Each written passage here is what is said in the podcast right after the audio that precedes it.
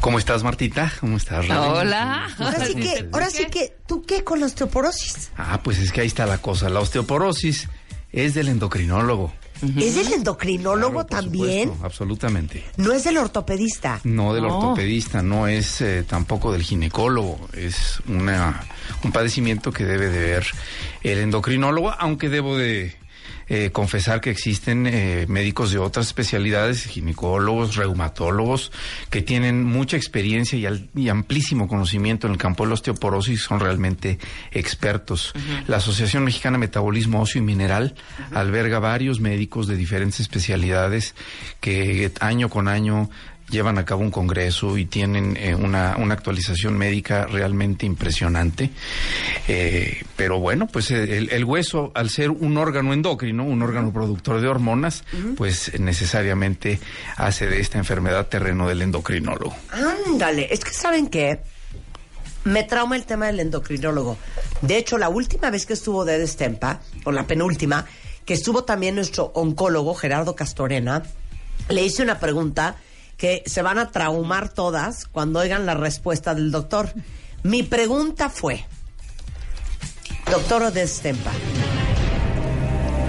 ¿por qué si el endocrinólogo es el dueño de las hormonas, ¿Por qué cuando las mujeres empiezan con menopausia las trata un ginecólogo? Échense ese trompo a la uña. A ver. Así es. A ver. Sí, es, es, un, es, un, es un error sin duda alguna. Eh, la menopausia es un proceso que involucra básicamente en su 100% cambios de índole hormonal. 100%. Claro, por supuesto, y tiene que ser del terreno del, del, del endocrinólogo. Y más aún cuando vemos eh, lo que sucede con muchas pacientes al ser sometidas a diferentes tratamientos relacionados a la menopausia, que realmente pobres pacientes eh, están siendo tratadas ahora sí que con las patas. Y, y se les puede mejorar muchísimo la calidad de vida, muchísimo los tratamientos, hacerlos más simples y, y realmente pues darles la información a las señoras, la información que requieren principalmente para que estén más tranquilas y para que salgan del consultorio mucho más tranquilas de lo que entraron, que es fundamental. Pero entonces, quien tiene que ver la menopausia es un endocrinólogo. Es correcto. Así es. 100%. Sí, es correcto, Marta. A ver, ¿de qué más es dueño el endocrinólogo? Antes de irnos a corte y regresando del corte ya entramos de lleno al tema de la osteoporosis, pero ¿de qué eres dueño tú como endocrinólogo? Básicamente nosotros vemos todos los trastornos que tengan que ver con hormonas, ya sea con déficit hormonales Ajá. o con excesos hormonales, ¿no? Eh, por ejemplo, el déficit hormonal más frecuente en el mundo es la diabetes. Sí, la diabetes es por deficiencia de insulina en cualquiera de sus variantes y el endocrinólogo es, es quien es experto en diabetes. Esta es una enfermedad quizá un poquito eh, con excepciones en un país como el nuestro, donde hay una población tan grande como diabetes y en la cual el médico general y el médico internista debe ser también experto en el manejo del paciente con diabetes. Pero, por ejemplo, enfermedades de la tiroides, enfermedades de la glándula suprarrenal, enfermedades de la glándula hipófisis o pituitaria. eh, y por supuesto enfermedades que involucran las hormonas sexuales, que en este caso la menopausia, la osteoporosis, pues son muy La frecuentes. La andropausia, sí, así es. Bueno, todo eso es terreno del endocrinólogo. El problemas de crecimiento. Sí, sí. Ahora hay, eh, hay una especialidad dentro de la pediatría, una subespecialidad de la endocrinología pediátrica, que ellos ven todo lo que es crecimiento y desarrollo, trastornos de diferenciación sexual, diabetes tipo 1 en niños, por ejemplo, en fin. Ajá. Eh, todo ese tipo de, de- de padecimientos. Bueno, el próximo 20 de octubre, cuentavientes, es el Día Mundial de la Osteoporosis y justamente todo lo que necesitamos saber sobre este tema, porque tres de cada cinco mujeres, después de los 45 años, tienen osteoporosis. Vamos, oye, si, si hay tantos mexicanos con diabetes tipo 2 que no están ni enterados, es tan fácil tener osteoporosis y ni estar enterada, ¿eh? Totalmente. De hecho, eh, la osteoporosis prácticamente, dejémoslo todavía más simple, la va a padecer cualquier mujer después de la menopausia, a menos de que hagamos algo por prevenirla. Pero si no se hace nada por prevenirla, cualquier mujer después de la menopausia va a desarrollar osteoporosis en algún momento. Bueno, entonces, a ver, ¿qué es osteoporosis? Pues la osteoporosis es una enfermedad que compromete la fortaleza del hueso. Y al comprometer la fortaleza del hueso, hacerlo más débil, hacerlo más frágil, pues este es eh, susceptible a fracturarse. Y esas fracturas por osteoporosis se conocen también como fracturas por fragilidad. Y he ahí el gran problema de la osteoporosis. Una enfermedad que, como bien dijiste, está subdiagnosticada y por lo tanto si está subdiagnosticada está subtratada. Y al no haber tratamiento pues tenemos diferentes complicaciones eh, por osteoporosis en, en, nuestro país y en el resto del mundo derivado principalmente de las fracturas por fragilidad. Pero dime una cosa Oded ¿Qué es la osteoporosis? ¿Es un, hueso más poroso? Sí. ¿Por? Mira, los huesos, eh, hay dos tipos de tejido óseo. El hueso compacto, que digamos está, es la corteza de nuestros huesos, pero adentro, cerca de la médula, el hueso es hueso esponjoso. Y podemos verlo, ah, imagínate tú una habitación llena de columnas y de traves, columnas verticales y traves horizontales de hueso, y en medio lo que hay es aire. Aire y vasos sanguíneos, por supuesto, y esto existe para que, para que el hueso funcione como un amortiguador.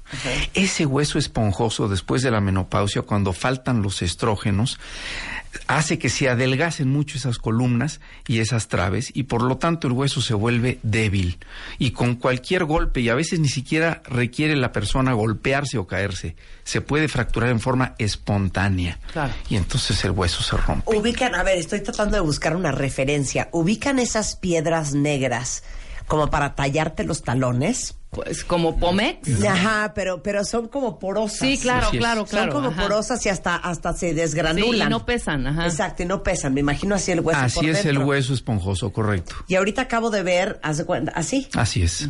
Y entre más se abren los hoyos, más osteoporosis hay. Así Me acaba de dar una tripofobia esa imagen que quiero vomitar. Bueno, entonces, y esto es por los estrógenos, porque ¿Los hombres padecen de osteoporosis? Sí, sí pueden padecer de osteoporosis, pero menos, eh, pero menos, porque la andropausia, que es el proceso a través del cual los hombres dejan de producir testosterona, es usualmente mucho más tardío que la menopausia. Ahora, explícame anatómicamente o el proceso fisiológico de bajaron mis estrógenos y entonces se me, se me hicieron más porosos los huesos, no entiendo la, Mira, vamos, eh, vayámonos a las vértebras, que es uno de los huesos eh, que, sufren más por osteoporosis. Una vértebra por adentro está lleno de hueso esponjoso, de este hueso trabecular que también se llama, ¿no? Lleno de columnas. Para que esas columnas sean fuertes, un individuo requiere varios factores. Requiere hacer ejercicio, requiere no, tener obesidad, pero hay factores hormonales que mantienen eh, fuerte ese hueso. Y las hormonas sexuales, en la mujer los estrógenos y en el hombre la testosterona, son factores fundamentales para mantener ese hueso fuerte. De pronto, si nos quitan ese elemento que nos da fortaleza, pues se empiezan a adelgazar esas columnas y entonces al adelgazar las columnas, pues el hueso se vuelve un hueso débil, que prácticamente con cualquier movimiento se puede llegar a fracturar. Pero es porque qué, porque ya no produce lo mismo, porque qué. Sí, eh, más bien en el caso de la menopausia, que, que esa es la osteoporosis que se, se conoce como osteoporosis primaria, pues la mujer deja de producir sus propios estrógenos, sí, ese es un proceso natural en la menopausia, y la deficiencia de esos estrógenos pues hace que el hueso se empiece a debilitar, aunque haya un buen aporte de calcio, aunque haya un buen aporte de vitamina D, ese factor que es fundamental para la fuerza del hueso, pues ya no está, empieza a desaparecer. Bueno, ¿a quién le da? Eso es hereditario. Si lo tiene tu mamá, ya te cayó la voladora a ti. De todo eso vamos a, hablar regresando ahora que el 20 de octubre es el Día Mundial de la Osteoporosis. Y perdón, no es por ponerlas nerviosas hoy lunes, pero me pregunto yo, ¿quién de ustedes ya se hizo una densitometría ósea? Por ejemplo, regresando del corte, el doctor Oded Estempa en W Radio. Una muerte, un divorcio, una despedida, un desastre, el trabajo, la salud, el dinero. Nada peor que una pérdida, pero se puede sobrevivir. Este mes, en Revista MOA, una guía completa para poder vivir cuando pierdes.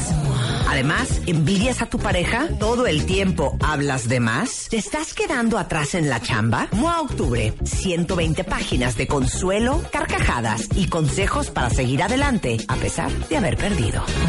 Una revista de Marta de Baile. Escuchas a Marta de Baile por W Radio 96.9. Estamos de regreso.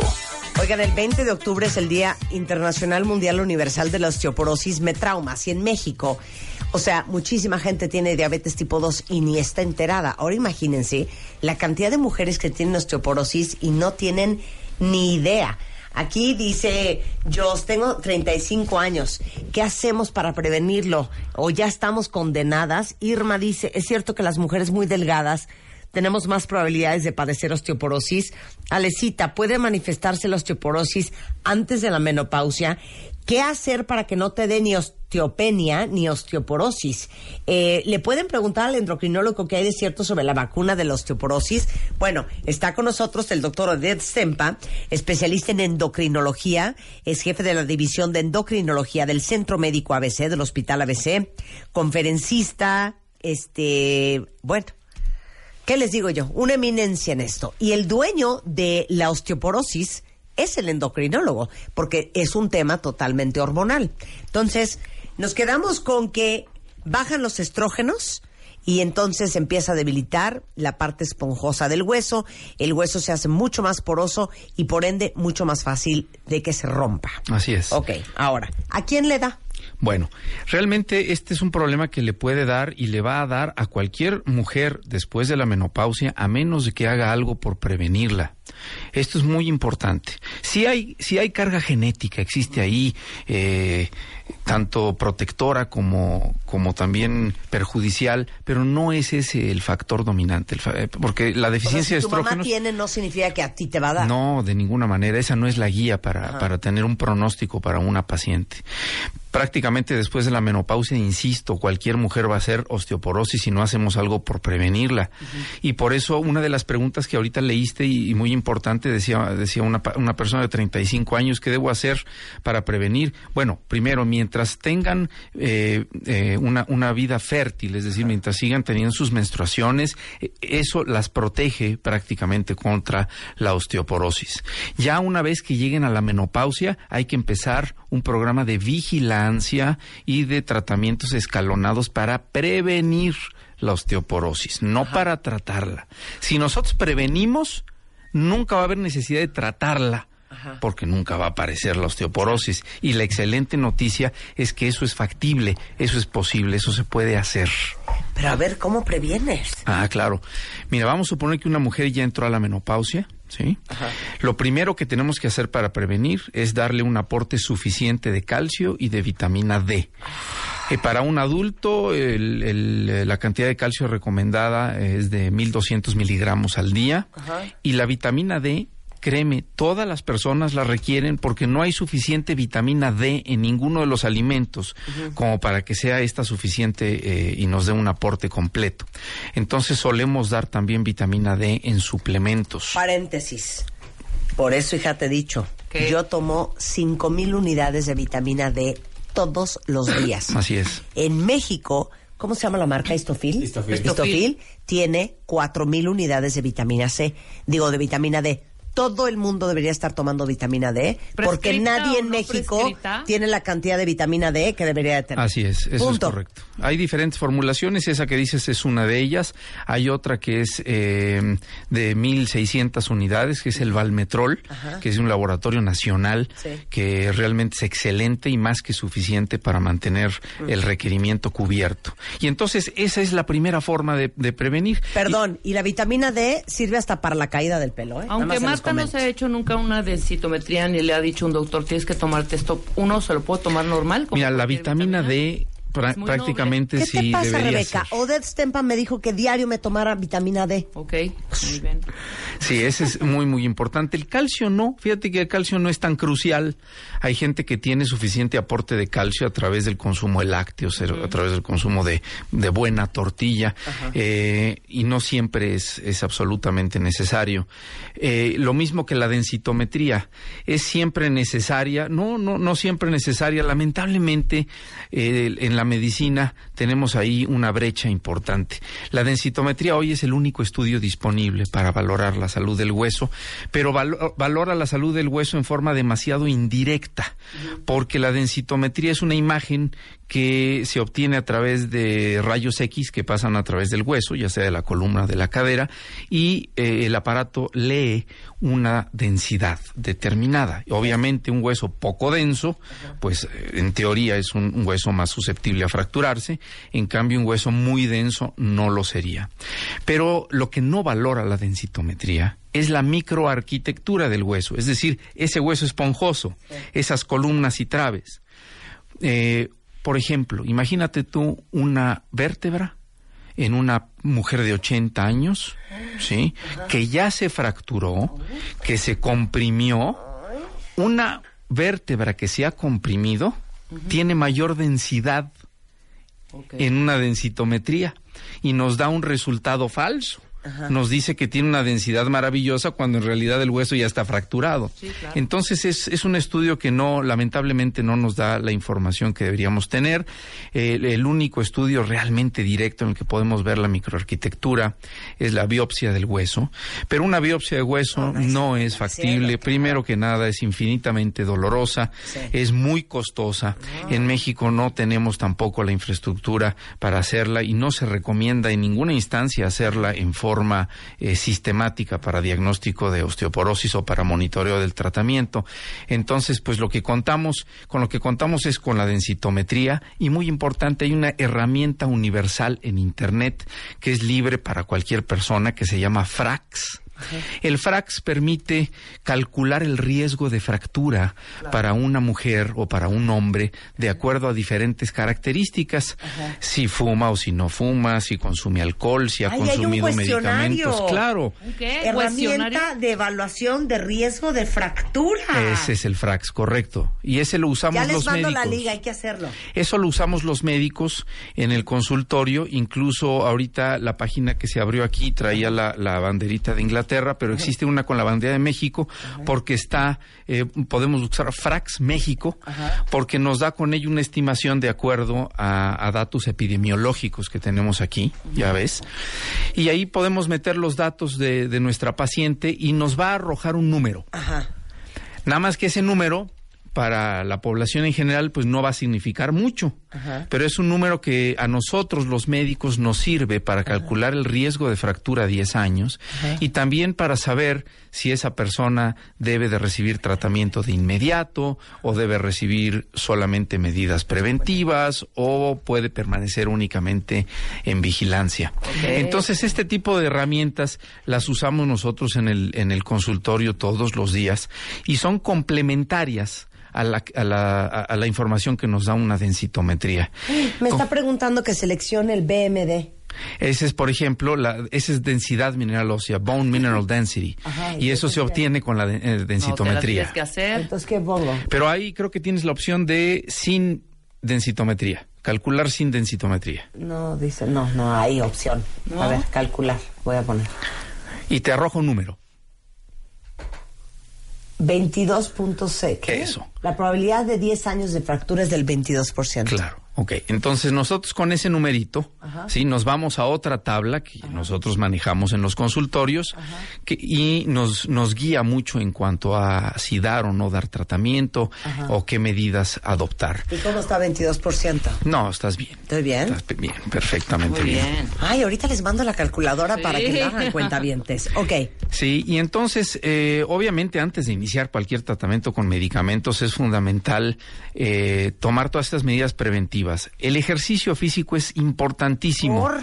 porque al hacer ejercicio le damos al hueso un reto mecánico. Le decimos al hueso, oye, te necesito sano. La persona totalmente sedentaria ¿Ah? le está dando el mensaje al hueso que no lo necesitamos fuerte y entonces ¿Eh? se ¿Sí? Eso es entonces la razón por la que el ejercicio es tan importante. Bebé, Dos, ajá. cafeína, alcohol. ¿Qué? Debemos de fumar menos. Ajá. Porque entonces con ¿Qué eso tiene que ver el cigarro con bueno, el, el hueso? el alto consumo de tabaco está ligado también a una eh, pérdida de microarquitectura en el hueso más precoz, obvio. lo mismo que el alcohol, Claro. sí, lo mismo que la cafeína. eh, y antes había la creencia, porque por ahí hubo otra pregunta excelente que nos hicieron de la, de la audiencia, eh, si es cierto que estar demasiado delgado es un factor de riesgo. Sí, claro, pesar muy poco es un factor de riesgo porque justamente el hueso carece de ese reto mecánico y entonces se descalcifica con mucha facilidad. Pero eso no quiere decir que estar gordo es un factor protector para el hueso, de ninguna manera. La obesidad central, esa obesidad de la que llegamos a hablar alguna vez con resistencia a la insulina, es un factor también de riesgo para osteoporosis por la producción de estas sustancias inflamatorias que también debilitan tanto la fortaleza de este importante órgano. ¿Refrescos de cola? Sí, por la cafeína. Por la cafeína. Sí. Oye, espérame. Medicamentos que disminuyan la masa ósea, ¿hay que evitarlos? ¿Cuáles? Bueno, aquí hay dos principalmente. Los antiestrogénicos. Ahora, no es que haya que evitarlos. Ajá, sí, sí. Pero, por ejemplo, hay mujeres que tuvieron cáncer de mama y que ahora reciben tratamientos antiestrogénicos. Bueno, esos son medicamentos que promueven la, este, la debilita, el debilitamiento del hueso, ¿no? La osteoporosis. Ahí no es que se deban evitar, pues ni modo. Ahí es prioritario el tratamiento para el cáncer de mama y hay que estar nada más pendientes del hueso. Pero el medicamento más comúnmente usado que disminuye la masa ósea son los esteroides, es decir, los medicamentos derivados de la cortisona. La cortisona, ¿sí? Cualquier esteroide, dexametasona, betametasona, prednisona, son medicamentos que que si se usan de forma crónica, no por cinco días, Sí, sí, sí. de forma crónica, eh, van a tener un impacto negativo sobre la fortaleza del hueso, disminuyen la masa ósea y eso nos puede dar osteoporosis. Es incluso eh, lo que conocemos como osteoporosis secundaria. Esa no es la primaria, la primaria es la menopáusica. Claro. La de Ok, medicamentos. entonces no. arrancamos el día con este sus unidades de vitamina D. Me da igual si son 5000, si son 4000 o si son 1600. Y anualmente hacerte la densitometría. Así es, después de la menopausia sí. ¿Cuándo es la menopausia? La menopausia es después de la última menstruación. O sea, Sí. yo tengo 51 y yo no estoy viendo claro, ¿eh? Uf, Entonces ¿eso estás tú? protegida, Martita. Sí, será. Estás protegida. ¿Será? Sí. Eso es cierto. De que si te, o sea, si te entre más tarde te baja, más tarde es la Sí, menopausia. suele ser así. O sea, a mí me bajó a los 17. Ah, muy bien. Pues me va a dar menopausia a los A los 72. Oye, ok, a ver, entonces, vitamina D, calcio. Porque muchos dicen, ah, no, es que no te lo estás tomando bien, güey. Entonces, como no te lo tomaste bien, todo eso no te sirve. Ya sabes, ¿qué onda con el calcio? No, mira, el calcio no, no siempre es absolutamente necesario. Insisto, hay suficiente calcio en los alimentos si es que consumimos lácteos, si es que consumimos eh, alimentos ricos en calcio. Si no los consumimos, entonces sí es importante dar suplementos de calcio. Cabe mencionar que ya más adelante, cuando se están utilizando tratamientos para osteoporosis, todos los medicamentos que se utilizan el día de hoy para el tratamiento de la osteoporosis han mostrado su eficacia bajo una base de consumo de calcio y vitamina D. Esto es muy importante. La, la, eh, la eficacia de estos medicamentos no es sola, es junto con calcio y vitamina D. Por ahí nos, nos preguntaban eh, alguien en la audiencia que qué había de cierto con eso de la vacuna. Y esto es una excelente pregunta. No existe ninguna vacuna para osteoporosis. Probablemente están hablando de un tratamiento que se utiliza una vez al año, que es un medicamento que se administra por vía intravenosa una vez al año y que eh, se puede utilizar en osteoporosis. Usualmente este, este medicamento que se llama ácido soledrónico ya se da en, en osteoporosis más avanzadas, eh, cuando el riesgo, especialmente el riesgo de fractura de cadera, es el más importante. Cabe mencionar que después de la menopausia, el riesgo de fractura empieza a ser más alto en los primeros años en las vértebras, en la columna, y después de los 65 años de edad, el riesgo es mayor para fractura de cadera. Es decir, al principio, los primeros años postmenopausia, la fractura de cadera no es tanto el problema como la fractura vertebral y después de los 65 es al revés. Ok, a ver, ¿a partir de qué edad tomamos calcio? ¿Cuál calcio hay que tomar? ¿Y cuáles son los alimentos más ricos en calcio? ¿Y puedes saber si estás deficiente en calcio? No, en realidad no. Por ejemplo, eh, cuando uno está deficiente en calcio, no necesariamente vamos a encontrar algo en el laboratorio. De hecho, las concentraciones de calcio en sangre tienen que ser normales eh, en gente con deficiencia de calcio, en gente con osteoporosis. Las concentraciones de calcio en sangre no se modifican en ese, en ese sentido. Eh, había otras preguntas, me hiciste ahorita, Martita. Sí, sí, sí. O sea, ¿cuáles son los alimentos más ricos en calcio? ¿Y cuál calcio hay que tomar? ¿Y a partir de qué edad? Mira, básicamente los eh, con un con un consumo adecuado de lácteos tenemos suficiente para eh, un aporte adecuado de calcio. Yo ya voy muy mal porque yo no, casi no como lácteos. En el caso, en ese caso, cuando el consumo de lácteos es muy bajo, sí se puede echar mano de los suplementos de calcio. Sí, hay diferentes suplementos de calcio, hay múltiples en el mercado. Eh, hay, por lo general, las tabletas son de 600 miligramos. Y, por ejemplo, en alguien que tiene un bajo consumo de calcio, eh, el consumo de suplementos por 1200, ¿sí? por 1.2 gramos al día, es más que suficiente. y nos mantiene. 1.2 gramos de calcio al día. Así es. Oye, pero yo sí como tortillas, este, leguminosas, o sea, frijoles, lentejas. Fíjate que lamentablemente la tortilla, Tiene calcio. ¿Qué? La, la tortilla que tiene calcio, ya casi no la vemos. Es la tortilla de nixtamal, la tortilla claro, la de de, tortillería Así deliciosa. es, esa es la que tiene calcio. No la blanca, No. blanca, blanca. Es correcto. Claro. Entonces ya la tortilla ya no ya no es de los alimentos preferidos en ese en ese sentido. Las leguminosas sí te dan un aporte, eh, pero bueno, hay que valorar desde el punto de vista nutricional en cada una de las personas. ¿A partir de qué edad? Insisto, antes de la menopausia no no tiene realmente ningún O sea, la ningún chava de sentido hacerlo. 35 años que No, está súper agobiada. que disfrute no la vida. agobia. No, no, de ninguna manera.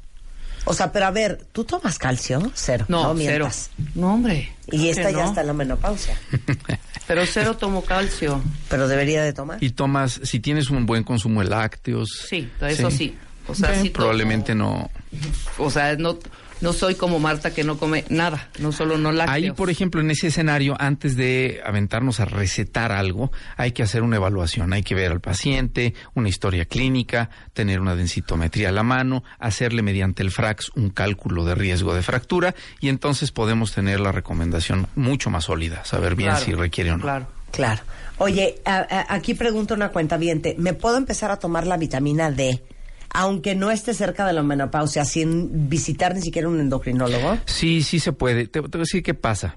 Eh, y, y aquí es mucho al llamado de lo que ha ocurrido en los últimos tres, cuatro años en, en- en diferentes partes del mundo. Eh, insisto, casi todos tenemos cierto grado de deficiencia de vitamina D. Si nosotros vamos al laboratorio y la medimos, les aseguro que a todos nos va a salir baja la A mí me vitamina salió D. bajísima. Sí. Y entonces esto ha sido objeto de una mala práctica médica porque entonces eh, muchos médicos toman eso de pretexto, no para recetar, que eso no es lo malo, recetar está bien, sino para estar citando al paciente en forma sistemática, pidiéndole exámenes de vitamina D para ver si ya logró el nivel, cuando eso no es algo que esté realmente recomendado por ninguna guía en ningún lado. Claro. Sí, lo que sí es que sabemos que todo el mundo tiene deficiencia de vitamina D y por ende no, eh, no veo mal que tomemos eh, algo de, de complemento de vitamina D, al menos la mitad de esa dosis que yo mencionaba, 800 unidades. Hay tabletitas de 400, de 800 y de 1600. Pues yo me meto cinco mil. Sí, pero eso es, es vitamina D3, Ah, la sí. que tú utilizas Claro. es D3 y esta que yo te digo, el, el Valmetrol es vitamina D2. Ah, Sí, que es la que la nos da. entre D2 la y D2 D3. nos, no, es, re- es la reserva corporal de vitamina D. Es como el, el pool que tenemos guardado de vitamina D, que normalmente todo el mundo lo tenemos muy bajito, ¿sí? Esa, esa nos da, nos llena la cisterna, por decirlo de alguna La forma. D2. La D2. ¿Y la D3? La D3 es vitamina D activa, es decir, actúa en ese momento. ¿sí? En ese momento actúa y hace... su- en cambio, la D2 se transforma en D3 eventualmente. Pero Entonces- ¿para qué una y para qué otra? ¿O Ajá, en qué caso entonces, se pues, toma yo, ¿por qué una me y estoy tomando qué cosas? cinco mil unidades de D3? Mira, la, la ideal para tener una reserva adecuada es de 2. Sí, esa es la, de hecho, la D2 es la que te midieron y la que salió baja.